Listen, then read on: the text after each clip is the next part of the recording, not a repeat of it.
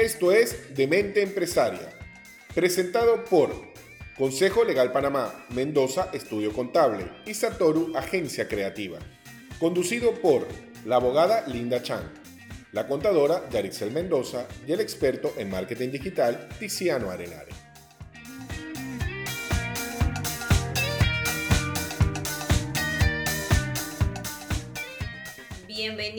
A otro episodio de Demente Empresaria. Gracias por acompañarnos una vez más. Hoy tenemos a una invitada muy especial, Charay Bisueti, coaching de emprendedores.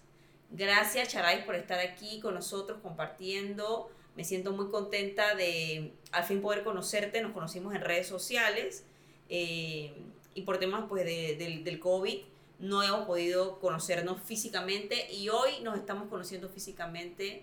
Eh, eres mucho más bonita de lo que te veías en video. Gracias por estar aquí, por participar. Bienvenida, Bienvenida Charay. Bienvenida, Charay. Muchísimas Felices de tenerte aquí.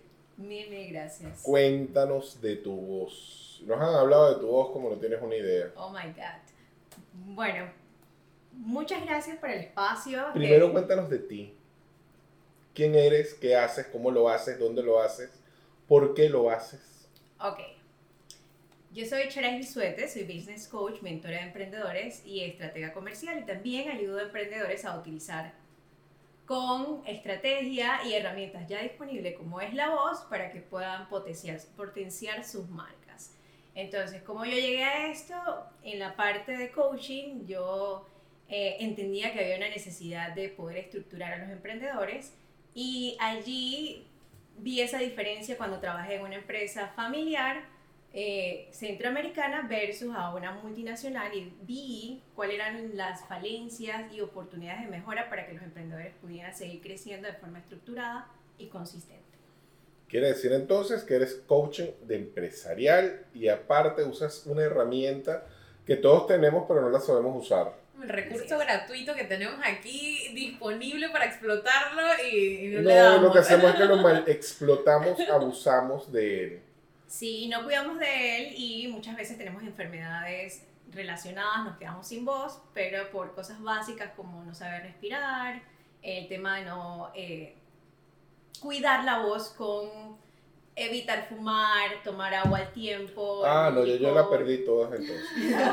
Cuéntame algo, ¿cómo, ¿qué tiene que ver la voz o cómo, cómo hilamos esto de la voz en todo este tema comercial, en este tema de, de, emprender, de vender, de, de, establecer relaciones comerciales? ¿Qué, ¿Qué importancia tiene la voz en, en todo esto?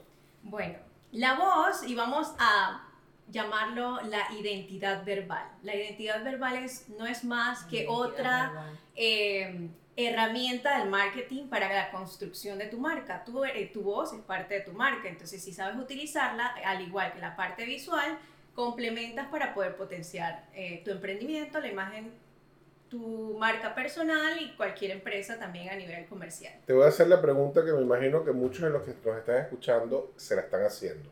¿De qué manera? Porque fíjate, cuando hablamos de marketing, cuando hablamos de a nivel empresarial y hablamos de esta herramienta, por ejemplo, si tú me hablas de marketing digital, yo te puedo decir las herramientas y cómo, las, cómo funcionan. este, si me hablas de branding, yo te hablo de branding, te hablo de branding personal y te digo cómo funcionan. Pero en este momento me imagino que muchos se están preguntando, ¿y cómo funciona esto de la voz? ¿Cómo, cómo utilizo esta herramienta a mi favor para proyectar mi marca, para proyectar mi imagen y al mismo tiempo el poder utilizarla para integrar esas relaciones comerciales o integrarla a mis relaciones comerciales. Bueno, voy a empezar por el tema del modelo de Meravian. El modelo de Meravian habla de que es 55% visual, que la mayoría de las personas se enfocan en la parte visual, entonces empiezan a descuidar la parte del 7% que es la parte del mensaje, que también es importante, y el 38% que lo que corresponde a la voz, a tu tono de voz. Saber utilizar tu voz en temas de entonación, la entonación hace que vendas hasta 28% más si sabes utilizarla de forma correcta. 28% es bastante.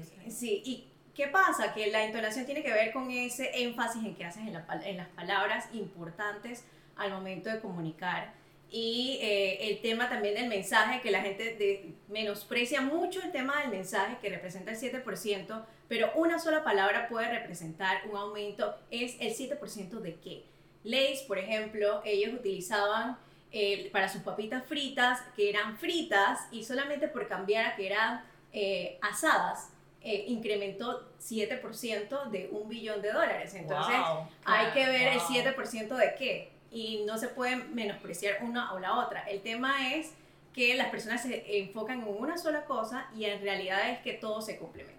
No es una cosa la otra, sino es un complemento de todo. Claro, es importante como desarrollar ese equilibrio, ¿no? Y tener como esa conciencia de eh, cuando vas a tener una reunión, cuando vas a tener una propuesta con un cliente, poder equilibrar entonces mensaje, eh, cómo lo dices y tu lenguaje corporal también. ¿no? Exactamente, la Y, parte y que eso tomó o se potenció mucho ahora en la época de que estábamos en cuarentena y por el tema del COVID. Viva el Zoom y las El videollamadas. Zoom y la videollamada, claro que sí, el Zoom y la videollamada, eh, usas mucho tu voz. Eh, es más, hay personas que ni siquiera activan el video en el Zoom, que solo conversan. Ujú. Y tú Y- dices, ¿quién, o sea, ¿quién está detrás de esa voz? ¿Qué, qué voz tan interesante? Y, y, y mucho por la voz te deja como, te deja predisponerte a la situación, ¿no? Porque si es una voz un poco tosca o quizás si, si la forma en la que te están expresando el mensaje es de una forma poco asertiva, por ahí capaz tú ya estás predispuesta a que tú no quieres eso. Claro. Asimismo positivamente, ¿no? ¿Cómo lo predisponemos positivamente? Así es, y te voy a contar una historia. Por ejemplo, yo empecé la parte comercial hace más de 10 años y yo era súper jovencita.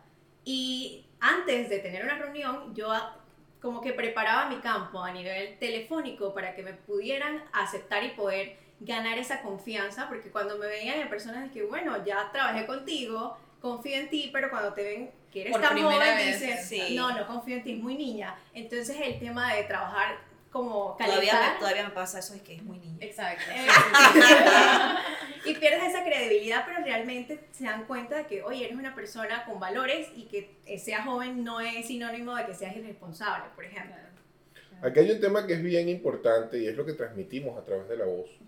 Tú puedes, por una llamada telefónica, por lo general siempre lo primero que hacemos es hablar con un cliente, es, es una llamada telefónica.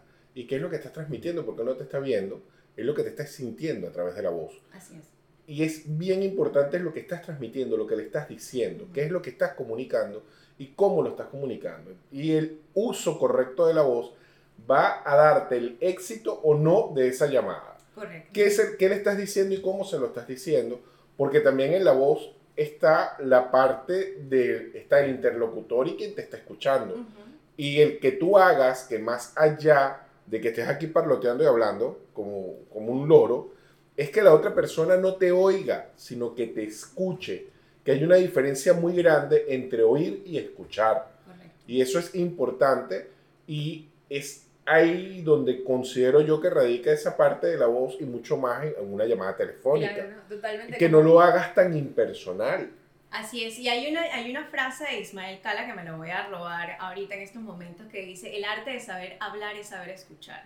Es más lo que escuchas que lo que debes hablar. Y el tema también de ahí en los call centers que te dicen que te tienes que mirar el espejo y sonreír porque esa vibración no Sí. se ve pero sí se transmite. Entonces, Sí. prepararte antes de tener una conversación vía telefónica, a pesar de que quizás, en- y hay que hackear el cerebro, porque hay veces que uno no quiere como comunicarse por teléfono y uno tiene que decir, prepararse antes de la llamada y decir, estoy emocionada por, por estar en este momento aquí, llamando a esta persona, te preparas, tú subes tu Me vibración gusta, me gusta y esa llamas y haces esa llamada. Exactamente. Totalmente, mira, y retomo esto que dices con eh, ese tema también de el poder como de la intención de lo que quieres decir. ¿Cuál es realmente la intención de eso que estás comunicando?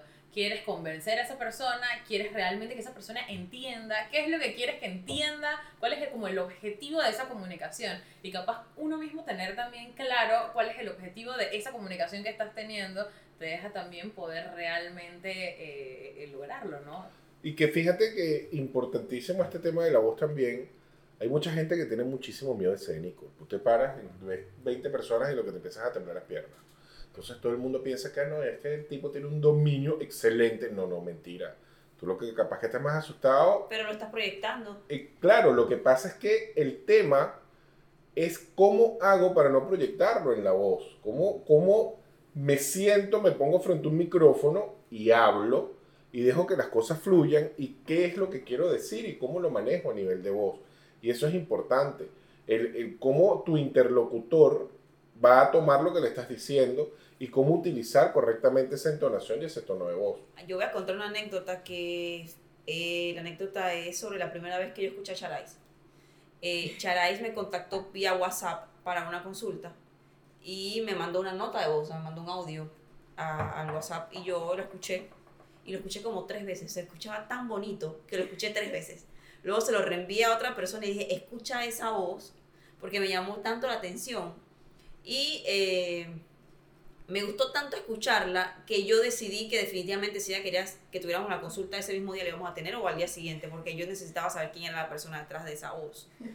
Y allí me di cuenta la importancia de la voz y también la importancia de, la, de, una nota, de, de una nota de audio, que no le tomamos mucha importancia. Como dicen ustedes, tú la, la, la oyes, más no la escuchas. En cambio, yo presté atención a ese, a ese audio. Claro, depende cómo sea la nota de voz. Exacto. Porque fíjate que a mí me pasa mucho que, que, que no me gusta mucho el tema de recibir las notas de voz al, al principio, porque sentía que era un poquito informal, ¿no? Este tema de mandarte una nota de voz y no tomarme el tiempo de escribirte un mensaje.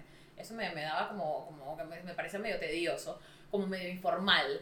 Pero a la larga eh, me di cuenta que obviamente eh, esos prejuicios uno los tiene que dejar a un lado y los tiempos comienzan a cambiar y todas las metodologías de comunicación empiezan a cambiar. Es igual que el TikTok y que el Instagram y, y hacer leyes por Instagram, como hablábamos hace un tiempo, que hace un par de años atrás eso era impensable. Entonces es la forma en cómo llevas ese TikTok, es la forma en cómo llevas ese Instagram o la forma en la que envías esa nota de voz a tu cliente, ¿no? Y, y, y la formalidad probablemente que puedas transmitir. Probablemente, como mencionábamos hace un rato, si eres una persona joven o quizás si eres mujer, eh, capaz se te siente ese temple en ese voice note, ¿no? Y eso cambia todo Sí, totalmente. claro. Y es como súper interesante todo, todo lo, que, lo que podemos llegar a, a desarrollar con esta herramienta muy gratuita que me encanta que tenemos, ¿no? La voz. Sí, que mal la utilizamos. Imagínense que justo ahora estamos utilizando nuestra voz grabando este podcast. Exacto. Exacto. ¿Quién iba a pensar hace un par de años atrás que íbamos a estar haciendo un podcast? Sí, realmente.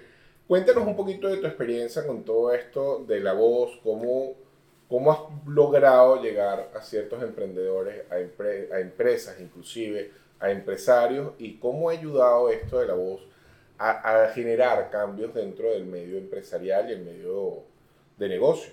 Correcto, como mencionaban al principio de, la pandemia, bueno, fue antes de la pandemia que una amiga me dijo, Charais, necesito aprender a utilizar tu voz porque yo veo como que la forma en que tú te comunicas con los amigos no es la misma con la que te comunica- comunicas a nivel profesional. Yo le digo, sí, es una herramienta, yo la utilizo cuando la necesito.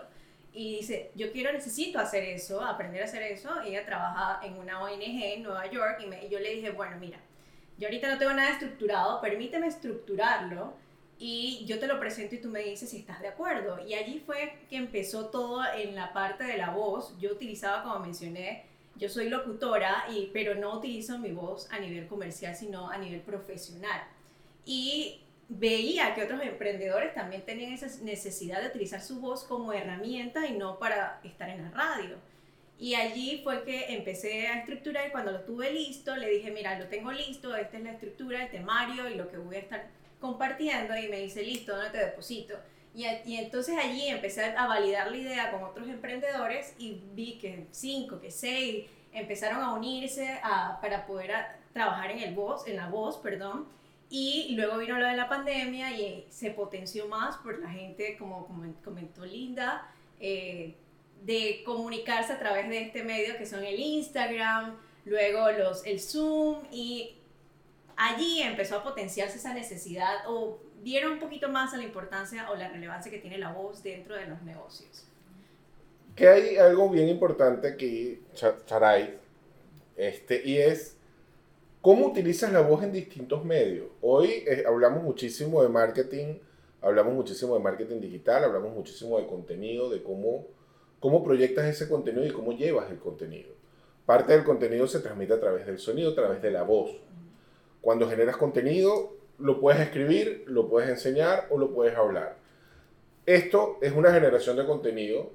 Un podcast, eh, lógicamente, te preocupas por transmitir el contenido a través de la voz porque no te ven. Realmente el podcast está hecho para que te escuchen, Así es. no para que te vean. El que tú le hayas agregado video o le pongas ciertas cuestiones adicionales ya es propio, ya es propio de la producción. Claro.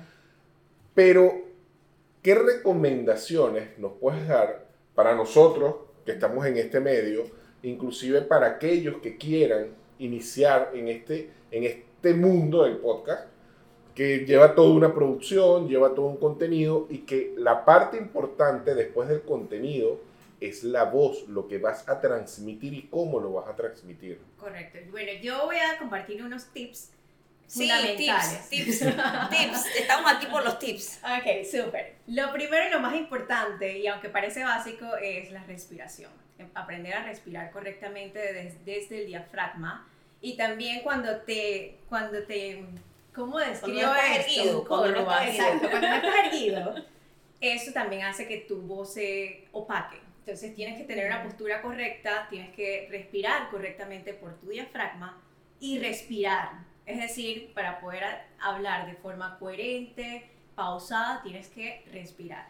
Otra cosa que recomiendo es que no se aprendan nada de memoria y que sepan cuáles son los temas que van a tocar. Sin embargo, fluir de forma natural para que no suenen como robot, sino entonces pierde la fluidez y la dinámica al momento de compartir la información. Y muy importante, cosas de cuidados de la voz antes de, compartir de, en cualquier medio, una conversación telefónica, evitar los lácteos porque eso te hace salivar más, evitar el Oh. café porque te reseca, la- te reseca las cuerdas vocales, el tema de hidratar tus cuerdas vocales porque también se resecan. Apuntando, apuntando. Eso, sí, sí. Y eso ayuda a que tengas esa fluidez. Esa coherencia que, que, que necesitas para compartir la información es no aprenderte las cosas de memoria, pero sí saber qué vas a compartir. Digamos como ir desarrollando cada punto. O sea, como un guioncito, eh, bullet points y nada de memorizar. Eh, De Igual eso, que en la siempre, de eso te encargas tú, Gary, aquí. Bueno, ya llegamos al final de este primer bloque.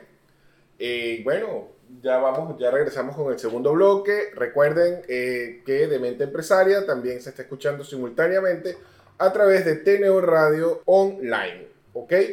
Entonces, bueno, ya regresamos con el segundo bloque. Ya volvemos.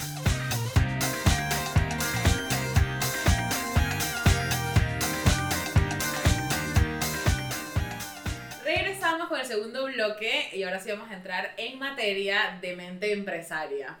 ¿Cómo hacemos con la voz y el emprendimiento, Charais? Porque esta es una, una parte súper importante en el- los emprendedores. Obviamente tú no tienes un equipo de ventas, tú no tienes un- una persona que hable por ti, tú necesitas tú mismo, eres tu, tu venta, tú mismo eres tus cobros, tú mismo eres la comunicación efectiva que tengas que hacer, eres tú. ¿Cómo Exacto. hacemos acá? Cuéntanos un poquito de tips, es súper importante. Eh, ya me dijiste lo del agua fría, mira, fatal, yo siempre me tomo mi agua fría antes. Cuéntanos, cuéntanos sobre esto. Bueno, hay tres cosas importantes para la construcción del mensaje y es tú, tú como ser humano, eh, tu- tus valores, hay que crear un mensaje que sea coherente, auténtico y estratégico. Entonces tú tienes que tener claro quién eres tú porque al momento de transmitir y luego dices o hablas de una forma distinta a quién tú eres realmente, vas a, son- a sonar totalmente falso y la gente se da cuenta de la gente falsa. Como cuando te pones un saco, pero tú nunca usas saco que vas como y disfrazado. te sientes pues. incómodo. Ajá, exacto. Y se te nota la incomodidad. Exactamente. Entonces, el, la- la- el segundo paso o la segunda variable sería las otras personas. ¿A quién te vas a dirigir? Si te vas a dirigir a abogados, si te vas a dirigir a médicos, si te vas a dirigir a estudiantes, no es lo mismo, mismo utilizar ah, un mensaje para médicos o para abogados que para jóvenes, porque tienes que buscar, porque como mencioné, todo comunica y todo se complementa. Entonces, tienes que ver y ser estratégico a quién te vas a dirigir para poder utilizar las palabras co- correctas, porque las palabras conectan o desconectan. Conectan o desconectan, me gusta. Correcto. Entonces, si sabes a quién te vas a dirigir, puedes utilizar las palabras correctas y los términos correctos para conectar con esa persona, para que esa persona se sienta cómoda Es o como una forma de personalizar la voz, ¿cierto? Exacto, es una forma de personalizar tu voz sin perder tus valores. Es decir, tú puedes eh, comunicarlo, ser respe- respetuoso o utilizar una palabra jocosa juvenil sin perder tu esencia como tal. Es adaptarla a la situación, adaptarla al, al, al medio, ¿no? Al, pro- al proyecto. Que Al se- proyecto, correcto. Lo otro que hay que considerar son los códigos reptilianos. ¿Y cuáles son los códigos reptilianos? Son 11, pero voy a mencionar un par. Y es, son estas variables que nosotros hacemos de forma inconsciente, que lo tenemos acá atrás, que... es- Atrás de la cabeza. En la cabeza, perdón. Gracias. Sí, estamos en la radio, estamos en el podcast, entonces Aquí, bueno, aquí atrás son muchas partes. esperemos que salga el video, pero Sí, entonces estos códigos reptilianos son el tema de reputación, de poder. Por ejemplo, cuando alguien empieza a hacer una oratoria y empieza a decir, bueno, yo fui graduado de Harvard. Entonces aquí todas las personas que dicen, wow, prestigio, poder, esta persona sabe y quizás puede que sepa, pero también cabe la posibilidad de que no sepa. Pero el hecho de que mencione el Harvard ya da un estatus, un poder. Eh, el otro tema muy común ahorita dentro de los, los emprendimientos es el tema de la tribu, de pertenecer. Entonces ese también es otro código reptiliano, el tema de familia. Entonces dentro de estas variables hay que escoger tres de las que, de la, considerando la variable anterior, porque todo se complementa, cuáles son las que son más fuertes en esas personas a las que te diriges. Entonces es súper importante, obviamente, antes de cualquier exposición que vayas a hacer, cualquier contacto que vayas a tener con alguien, identificar qué tipo de público vas a tener. si Estoquearlo, claro, investigar, investigar. Y escoge tus tres códigos reptilianos que se eh, complementan mejor con ese tipo de audiencia. Exactamente. sí, fíjate que siempre caemos en lo mismo. Hoy la tendencia real que nos está dando, y hablo por la parte que a mí me toca, que es la parte de marketing digital, que la tendencia que se está tocando muchísimo en este momento y es hacia donde ha avanzado el marketing, es a darle más importancia al contenido, más importancia a tu valor, más importancia a cómo y qué quieres transmitir. Inclusive hay una recomendación que siempre se hace y es que tú cuides tu contenido y qué quieres transmitir y cómo lo vas a transmitir. Porque hay muchas maneras de lenguaje. Hay un lenguaje que tú puedes ser muy amistoso. Hay un lenguaje en el cual puedes ser muy conversador. Puedes ser muy técnico o profesional. Y hay un lenguaje que puede ser muy jocoso. El problema es cuándo voy a utilizar ese lenguaje. ¿Cuál es el momento propicio de utilizar ese lenguaje? Y cómo lo voy a utilizar dentro de mi marca. Correcto. Y esto me da pie para la parte de emprendimiento. ¿Cuál es mucho de los errores que comete el emprendedor? Y la parte que, que pienso donde esté muy débil es que no maneja bien el contenido que quiere transmitir. Yo quiero vender, porque es lo primero que tú te encuentras. O sea, cuando tú te encuentras con un cliente, lo primero que él te dice no es que yo quiero vender.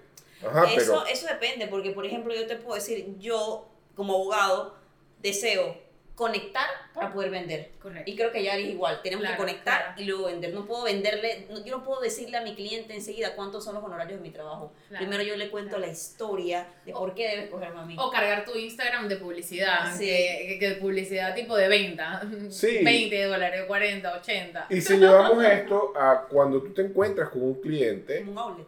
Claro, y exacto. hablas con ese cliente es lo mismo. Cuando tú le estás entrando a un cliente, tú lo primero que le dices, te voy a dar el 10% de descuento.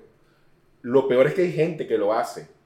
Ya de entrada te está hablando de precios, te está hablando de una cantidad de cosas y ya rompiste la comunicación.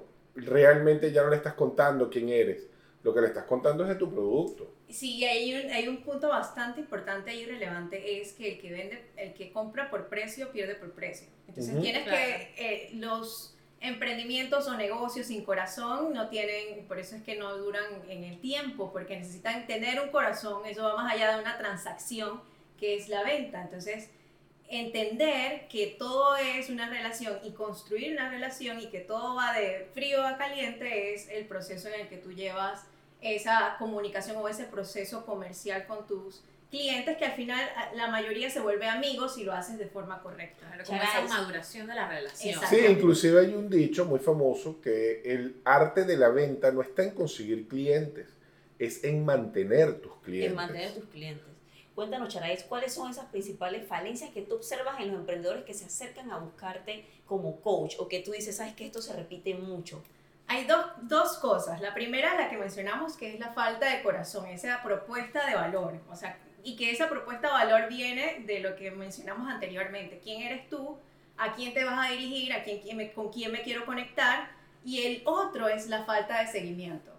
El tema de la falta de consistencia, porque por el temor a que me digan que no, que es, es que es muy común. Ah, no, pero es que el no ya lo tienes. Un tal sí. Exacto. Eh, lo que tú vas a buscar es el sí. Entonces, es que me da miedo el no. Amigo, el no ya lo tienes, ya te lo llevaste. Él no está contigo, él es tu amigo. Tú tienes que quererlo. No, y ahora tú lo que tienes que luchar es por ese sí. sí. Y si tienes que molestar y, y- y ni siquiera lo estás molestando, porque por experiencia hay muchas veces que me he encontrado con clientes que se lo hemos quitado a otros porque, ah, bueno, es que no me llamó más nunca. Exactamente. Y hay personas que te dicen, llámame este día, y tú no lo llamas. Entonces eso es parte del seguimiento. Seguimiento no es insistir, porque hay una con- connotación distinta de insistir versus dar seguimiento. Insistir es Exacto. imponer algo que yo pienso que es así, y dar seguimiento es llegar a un acuerdo de, mira, eh, para mí este producto siento que te sirve, tú estás interesado, quizás en este momento no, pero bueno, quizás en seis meses.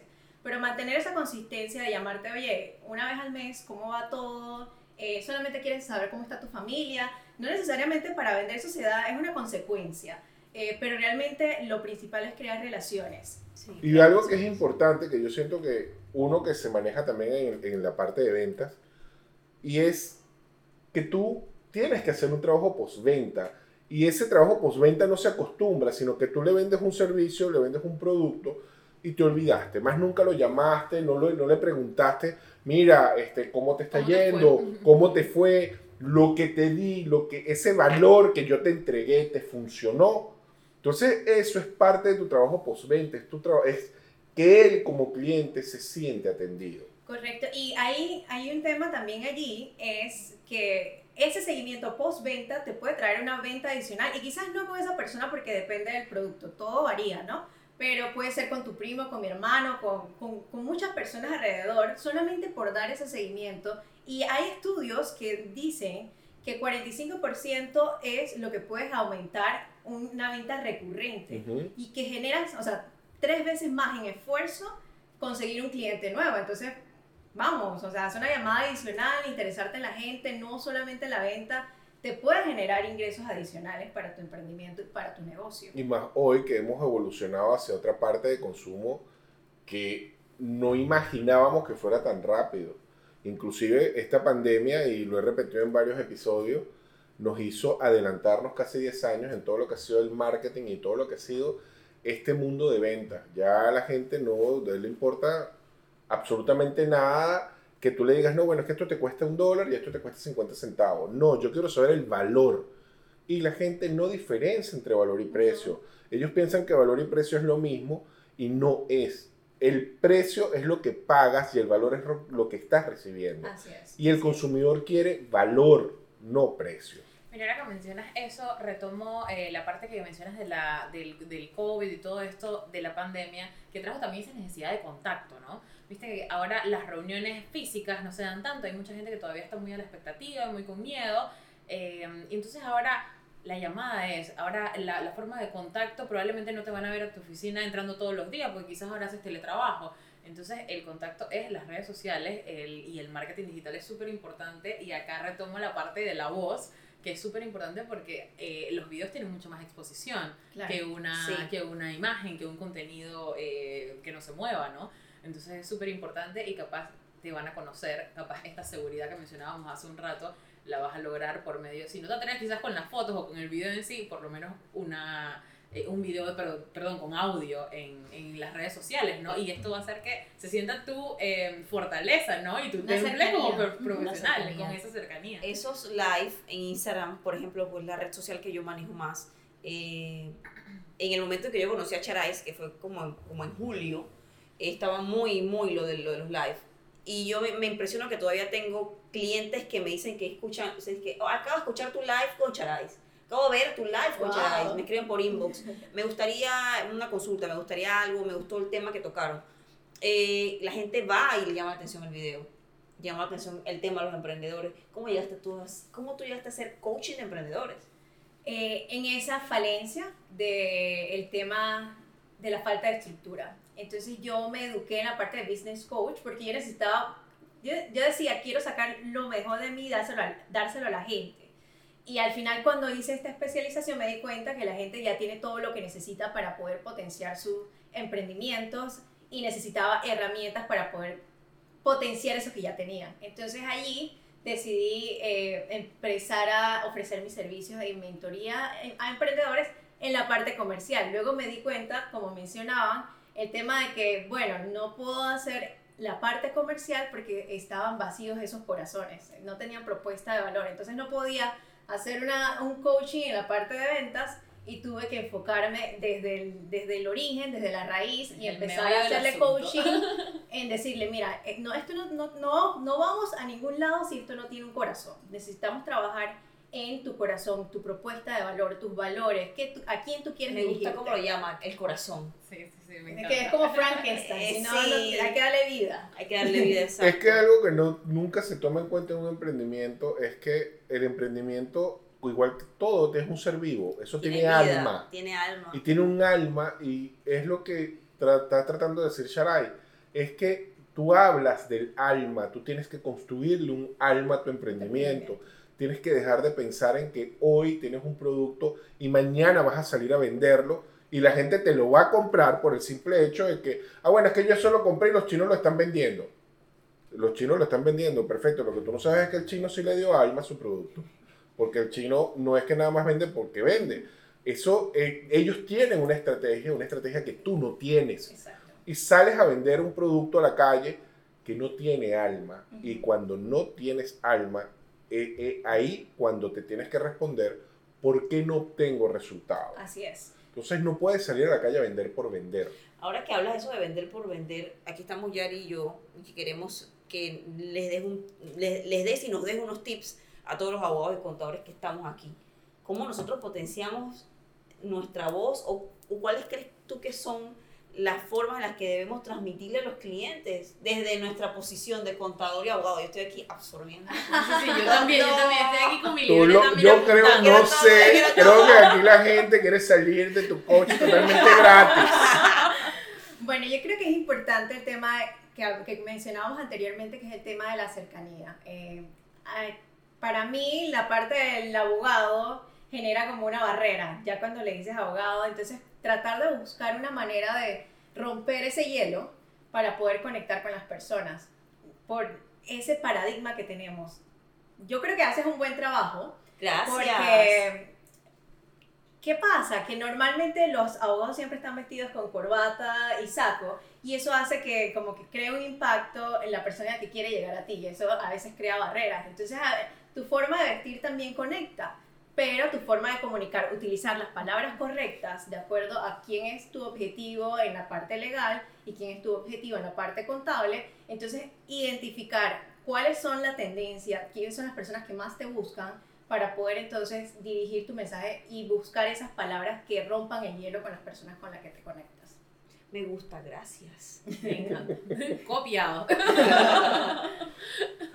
Sí, hay que saber cuáles son tus redes. Mi Ay, red- sí, Charais, tú no has. Disculpa, aquí interrupción. No escucho, hay que escuchar. Charais dice que hay que Viste que tú siempre oyes. Sí, yo siempre oigo, no es- yo siempre eh, oigo, no escucho, tienes razón. Charais, aquí no hemos mencionado cuáles son tus redes y cuáles son tus proyectos futuros. Bueno, mis redes sociales son en Instagram, en Instagram, Twitter y Facebook me pueden encontrar por Charais V, S-H-A-R-A y latina Z V. Y también en mi página web charaisbisuete.com y mis proyectos nuevos. Ahorita voy a estar lanzando un tema de seguimiento, que era lo que mencionábamos, para poder tener esas estructuras, eh, un curso low ticket, como le decimos, para que más personas se puedan ver beneficiadas de cómo dar seguimiento de forma correcta y estratégica a sus clientes. Bueno, Sharai, muchas gracias por haber estado hoy con nosotros. De verdad lo disfrutamos muchísimo. Esperamos hasta una nueva oportunidad de volverte a tener aquí invitada y podamos hablar mucho más de emprendimiento, mucho más de ese tema de la voz, que es interesantísimo. Pero bueno, Bueno, hemos llegado al final de otro episodio de Demente Empresaria. Hoy muy contenta por haber conocido a Charais. Gracias Charay por haber participado con nosotros en este episodio, haber aceptado la invitación eh, y de conocerte al fin físicamente. Para mí ha sido todo un honor. Por favor, eh, cuéntanos cuáles son tus futuros proyectos y menciona tus redes sociales. Bueno, muchísimas gracias a ustedes por el espacio y también a los oyentes por compartir con nosotros en este momento. Y me pueden encontrar en mis redes sociales en arroba charaisv, en Instagram, Twitter y Facebook. Y bueno, ahorita tocando el tema de seguimiento, voy a estar teniendo un curso online de low ticket, es decir, de bajo costo, para que más personas se puedan ver beneficiadas de estrategias que incluye una plantilla para poder llevarlo de manera consistente y coherente su seguimiento en los emprendimientos. Qué bueno. Súper chévere. Síganos entonces en las redes sociales, arroba Demente Empresaria. Nos vemos todas las semanas y nos pueden buscar también en nuestras redes personales, arroba Mendoza Estudio Contable, cualquier pregunta, consulta, sugerencia. Muchísimas gracias, Charaís. Muy contenta de haber compartido contigo. Linda, compártenos también tus redes. Pueden seguirme y consultarme en arroba Consejo Legal Panamá. Bueno, Charais, muchísimas gracias por haber acompañado este episodio. Y bueno, cualquier consulta, cualquier pregunta que quieran hacerme, está en mis redes sociales, arroba tearenare en Instagram o arroba saturo.agency. Y recuerden que ahora estamos en simultáneo en teneoradio.com, la emisora online de Venezuela. Hasta el próximo episodio. Chao, chao. Chao. Demente Empresaria fue presentado por Consejo Legal Panamá, Mendoza, Estudio Contable y Satoru, Agencia Creativa. En la producción, Gianfranco de Blasi y asistencia de producción, Salomón López.